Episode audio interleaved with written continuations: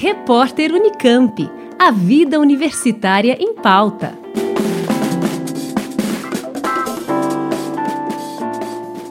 Um equipamento desenvolvido no Instituto de Física da USP em São Carlos permite o uso de uma nova técnica que promete revolucionar o tratamento da capsulite adesiva, também conhecida como ombro congelado, uma inflamação no ombro que provoca rigidez muscular e dor intensa, o que impede o movimento. A nova técnica foi usada em um paciente na Santa Casa da cidade, um homem de 57 anos que apresentou capsulite nos dois ombros.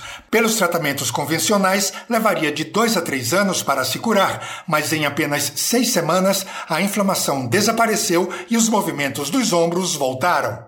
A fisioterapeuta Ana Carolina Negrais Canelada, mestranda em biotecnologia pela Universidade Federal de São Carlos e participante no projeto Fotodinâmica do Instituto de Física da USP, está à frente desse projeto. Ela explica a nova técnica. A técnica, ela é constituída, né, é um equipamento, né, onde ele possui aí duas esferas e, e esse equipamento, ele tem uma, uma ação conjugada com a, a aplicação do laser e ao deslizar, né, e comprimir aí o músculo, né, afetado, a, a face muscular, né, ele provoca aí a, a mobilização da face muscular.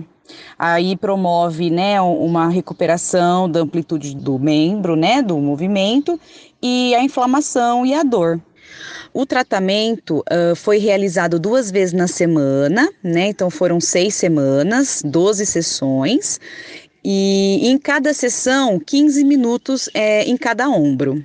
Nesta segunda-feira, dia 20, um novo teste dessa técnica começa a ser feito em 120 voluntários já diagnosticados com capsulite adesiva. Ana Carolina explica a necessidade desse novo teste. É, busca a realizar a comparação das ações isoladas de laser e a realização da técnica de liberação miofacial em relação à, ação conjugada da mesma, analisando aí possíveis alterações, né, entre as terapias é, utilizadas em relação à dor e, e as alterações na condição de realização dos movimentos. O professor Antônio Eduardo de Aquino Júnior, do Instituto de Física e orientador de Ana Carolina, complementa. Neste estudo se busca exatamente fundamentar e certificar que a nossa metodologia ela é realmente funcional e que esse tempo de tratamento reduzido vai se manter nos demais pacientes. O professor fala também sobre a perspectiva do novo tratamento ser adotado pelo SUS. Todo estudo que nós fazemos, ele sempre é feito com todo carinho, toda preocupação para que futuramente, se for realmente viável, né, seja implementado pelo SUS.